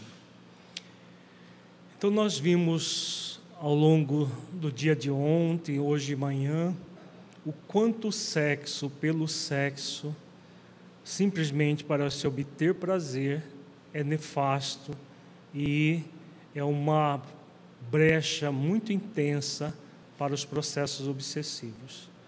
Somente vinculado ao amor é que o sexo vai poder construir algo para o ser humano. Porque o amor é o sentimento por excelência que nos liberta de nós mesmos. Então, nesse final de semana, nós refletimos profundamente sobre as leis divinas, especialmente a lei maior, a lei de amor, justiça e caridade. Praticar as leis divinas por meio do exercício das virtudes, a começar por o profundo alto-amor. É o alto-amor que vai gerar o auto-respeito, vai gerar o auto-acolhimento para que nós nos acolhamos com as nossas limitações, com as nossas tendências ao sexo desregrado e possamos gradualmente nos libertar por meio do, dos exercícios continuados, pacientes, perseverantes e disciplinados em direção ao bem. Nós vamos agora solicitar que diminuam as luzes para nós fazermos a vivência é uma vivência sobre sexualidade e autocura. Um? Não vamos ter tempo para responder mais perguntas. É, nós vamos fazer, nosso tempo já está bastante avançado. Eu só gostaria, antes de apagar, só um minutinho. É, gostaríamos de saber se nós poderíamos avançar 10 minutos, 10, no máximo 15, do nosso tempo porque a vivência vai levar uma, uns 25 a 30 minutos, e já são 12 e 13. Pode ser? Não. Nós falamos, no, nós vimos no, nos textos de Filomeno de Miranda a respeito da, dos desequilíbrios que acontecem nos chakras do perispírito nas questões sexuais, especialmente o chakra da transcendência e o chakra genésico, o cerebral também, que é o sexto chakra, eles afetam muito nas questões sexuais. Então, o que nós vamos fazer é uma vivência que está foi proposta no livro Sexualidade e Saúde Espiritual, numa mensagem do, do mentor Honório, e nós, a partir das sugestões, das orientações da mensagem, criamos essa vivência chamada sexualidade e autocura, que nós faremos agora. Então poderíamos. É. Como que é? Não. A vivência é pessoal para ser feita na intimidade. Então, quem quiser gravá-la com o seu celular, fiquem à vontade para gravá-la. E é uma vivência, como nós veremos, bastante íntima, que trabalha as nossas questões internas. Então, gostaríamos que reduzisse as luzes. É, Natália, coloca uma música de fundo bem suave, por favor. Nós vamos ficar agora numa posição bem confortável, sentados com sentados com a coluna ereta, os pés bem plantados no, no, solo, que é a postura mais adequada para que nós façamos meditação, visualização.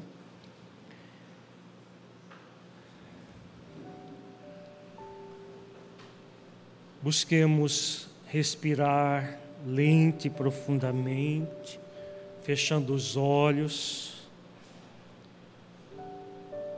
buscando o contato consigo mesmo em essência.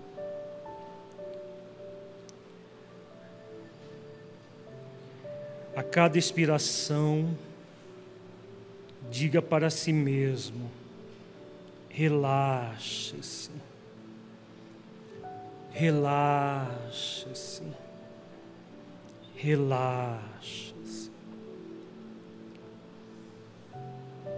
Sinta todo o seu corpo relaxando gradualmente. Relaxe os pés, tornozelos, as pernas, joelhos, coxas, quadris, abdômen, tórax, ombros, braços, antebraços e mãos, coluna, as costas, pescoço, face, couro cabeludo. Perceba que uma sensação agradável vai tomando conta do seu corpo em suave relaxamento.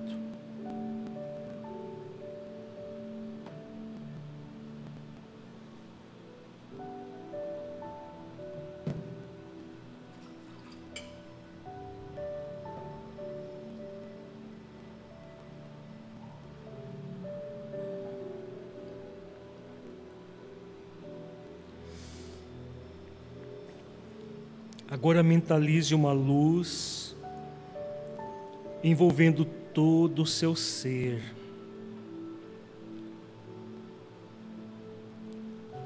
Todo o seu corpo, da cabeça aos pés. Sinta essa luz vitalizando todas as células do seu corpo físico, harmonizando o seu perispírito produzindo-lhe um estado de profundo bem-estar.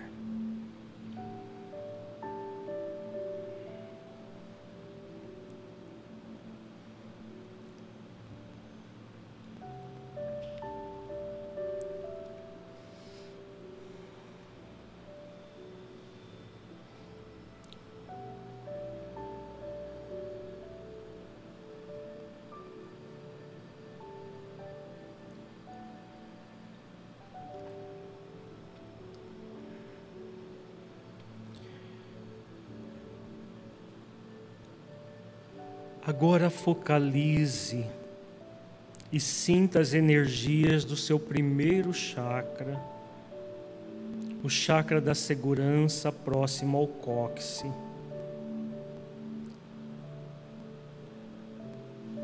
Perceba que a atenção consciente nesse chakra amplia a luz intensificando-a nessa região.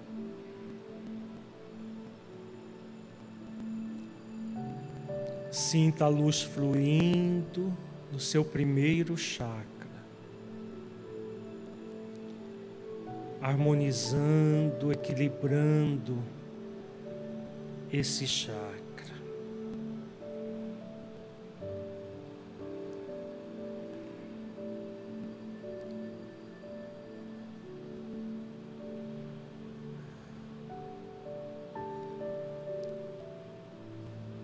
Busque a conexão com as virtudes equilibradoras desse chakra.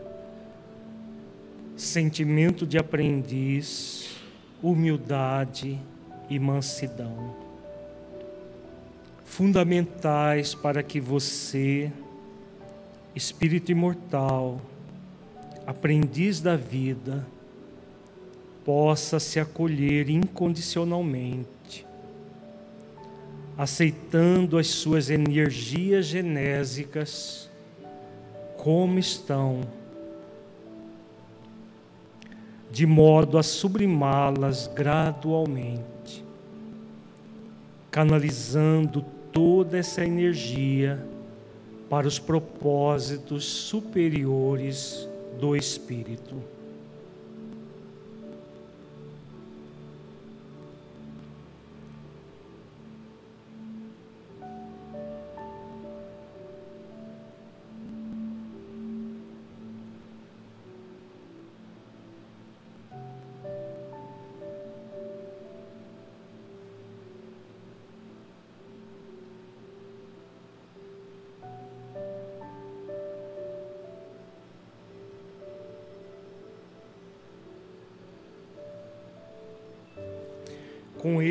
Sentimentos, sinta a energia luminosa alcançar o segundo chakra, o chakra do prazer, logo abaixo do umbigo, diretamente ligado à sexualidade.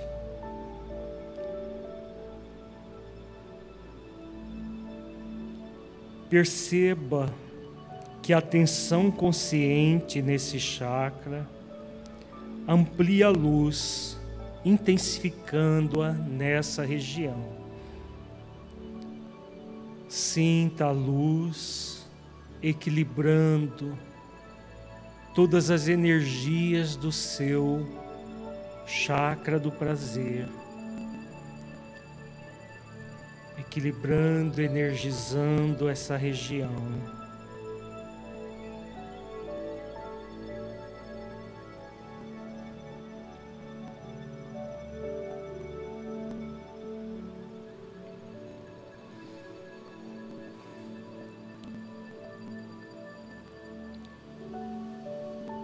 Busque agora sentir o prazer de estar no trabalho, de harmonizar as suas energias sexuais, o prazer de se autodescobrir, o prazer de se autoconhecer e de se transformar numa pessoa melhor intensifique em si o prazer de ser útil a si mesmo, na sua busca da autoiluminação, para contribuir com os desígnios de Deus para a coletividade terrena, no grande projeto iluminativo de Jesus para o nosso planeta. Esse imenso prazer o conecta com a virtude da gratidão, a virtude que equilibra esse chakra.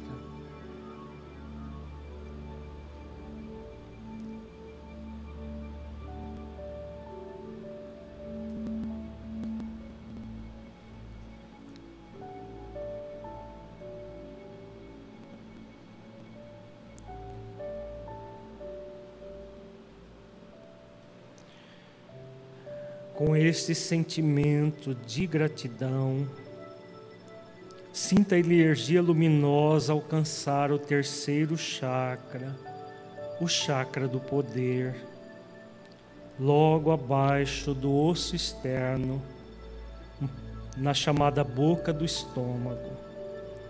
Perceba que a atenção consciente nesse chakra amplia a luz intensificando-a nessa região.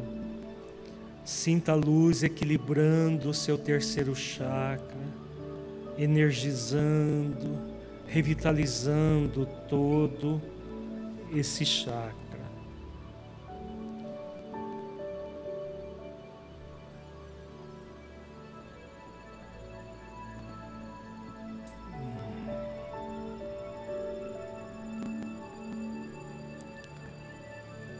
Conecte-se com a virtude da aceitação, equilibradora desse chakra. Busque sentir o poder que você, espírito imortal, traz em si, capaz de realizar o trabalho de harmonizar as suas energias sexuais capaz de se autodescobrir, de se autoconhecer e de se autotransformar. Intensifique em si essa capacidade de se conectar com o poder de se entregar ao potencial que você traz como espírito imortal, sendo útil a si mesmo na sua busca da autoiluminação para contribuir com os desígnios de Deus para a coletividade terrena, no grande projeto iluminativo de Jesus para o nosso planeta.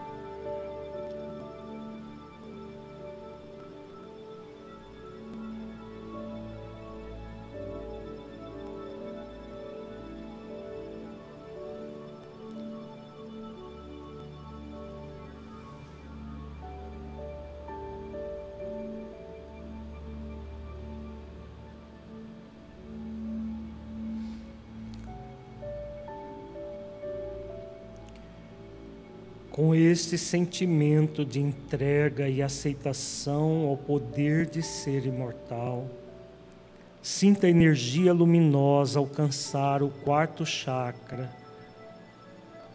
no centro do seu peito, o chakra do amor, na região do seu coração. Perceba que a tensão consciente nesse chakra amplia a luz, intensificando-a nessa região. Sinta a energia luminosa equilibrando, revitalizando o seu quarto chakra no centro do seu peito. Sinta a energia fluindo, equilibrando essa região. Conecte-se com a virtude da compaixão, equilibradora desse chakra. Busque sentir o alto amor que você, espírito imortal, é convidado a experienciar. Por amor a si mesmo, você está realizando o trabalho de harmonizar as suas energias sexuais, esforçando-se para se autodescobrir, se autoconhecer e se autotransformar. Intensifique em si essa capacidade de se conectar com amor e a compaixão, para se entregar ao potencial que você traz como espírito imortal, sendo útil a si mesmo na sua busca da autoiluminação, para contribuir com os desígnios de Deus para a coletividade terrena, no grande projeto iluminativo de Jesus para o nosso planeta.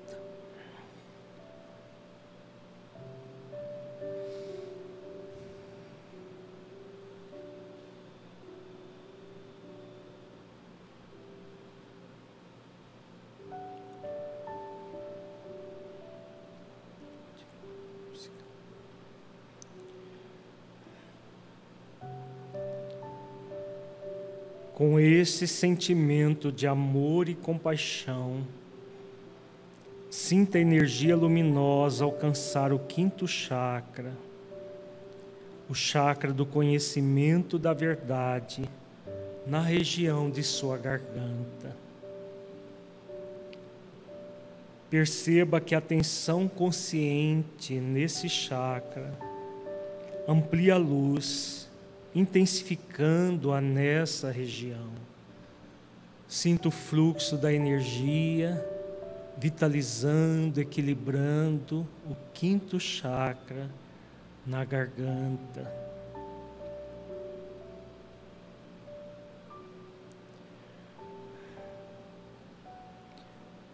Conecte-se ainda mais com a virtude da verdade, equilibradora desse chakra. Busque sentir a verdade que você, espírito imortal, é convidado por meio da disciplina interior a buscar para que possa se libertar das injunções da dor e do sofrimento. Por amor à verdade, com exercícios de disciplinar a sua vontade, você está realizando o trabalho de harmonizar as suas energias sexuais, esforçando-se para se autodescobrir, se autoconhecer e se autotransformar. Intensifique em si essa capacidade de se conectar com a verdade, para se entregar ao potencial que você traz como espírito imortal, sendo útil a si mesmo na sua busca da autoiluminação para contribuir com os desígnios de Deus para a coletividade terrena no grande projeto iluminativo de Jesus para o nosso planeta.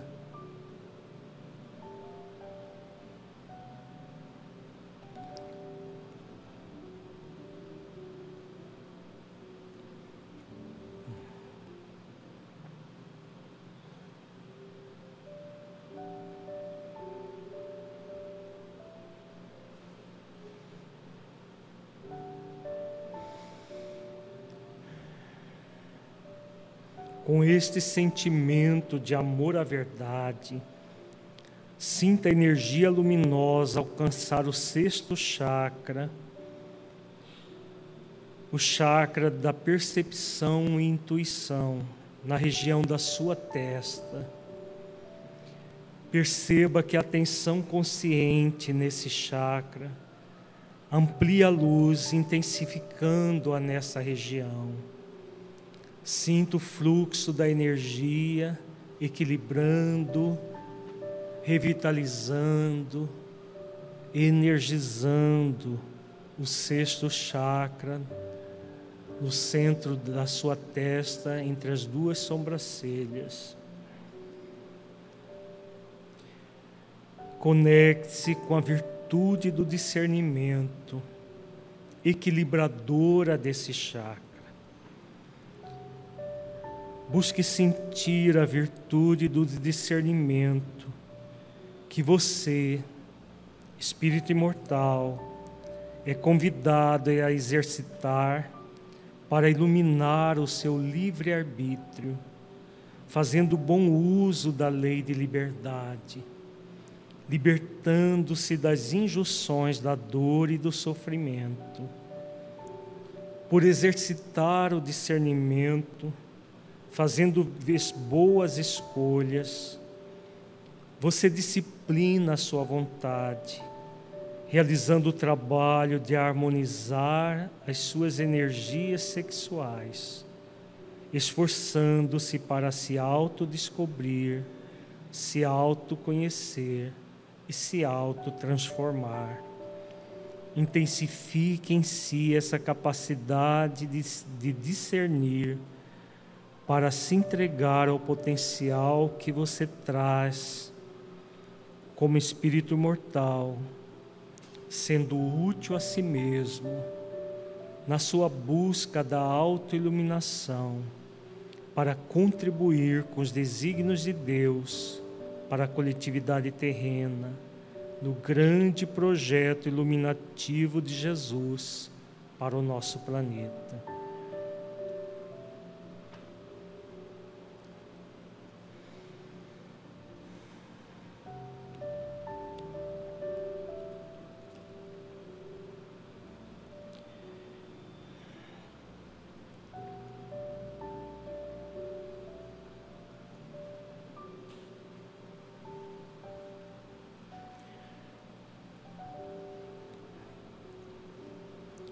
Com este sentimento de discernimento, sinta a energia luminosa alcançar o sétimo chakra, o chakra da transcendência, no topo de sua cabeça.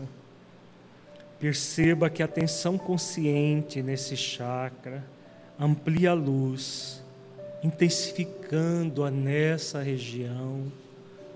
Sinta o fluxo luminoso energizando, revitalizando, harmonizando o sétimo chakra.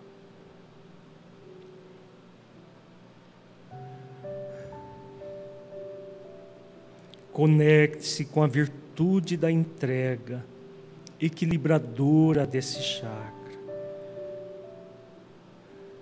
Sinta a virtude da entrega que você, espírito imortal, é convidado a exercitar, entregando-se a Deus e às suas leis, que lhe proporcionam um estado de êxtase espiritual, pois ao disciplinar a sua vontade, você realiza o trabalho de canalizar as suas energias sexuais para transcendências das questões puramente materiais intensifique em si essa capacidade de se entregar ao potencial que você traz como espírito imortal, sendo útil a si mesmo na sua busca da autoiluminação, para contribuir com os desígnios de Deus para a coletividade terrena no grande projeto iluminativo de Jesus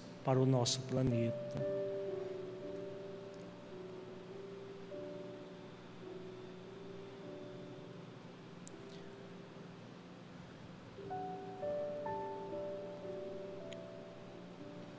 Sinto o êxtase que essa experiência lhe proporciona, por se colocar na posição de instrumento da paz do Senhor, intensamente entregue à vontade de Deus.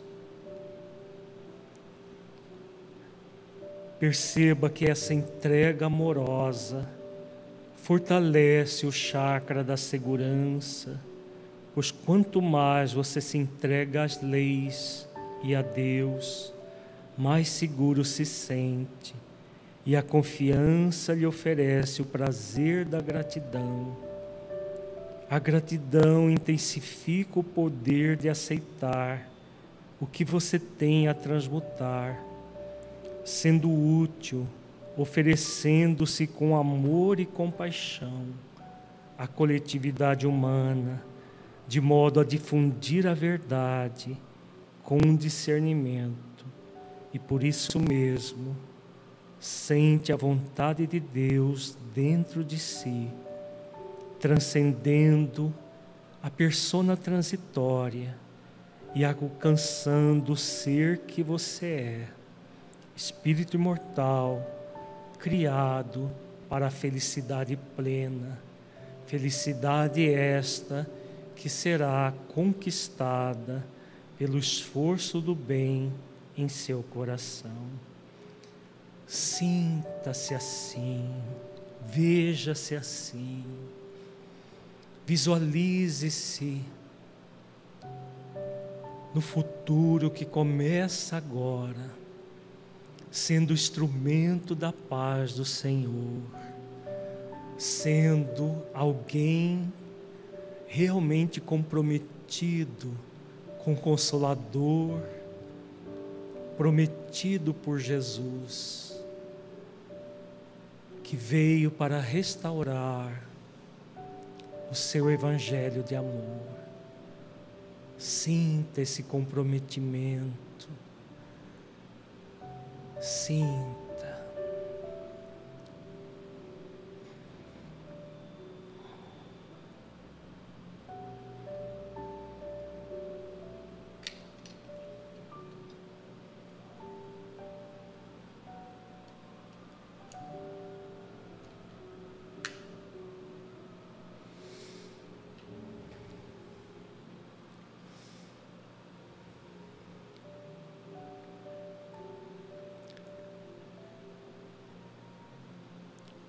Senhor Jesus,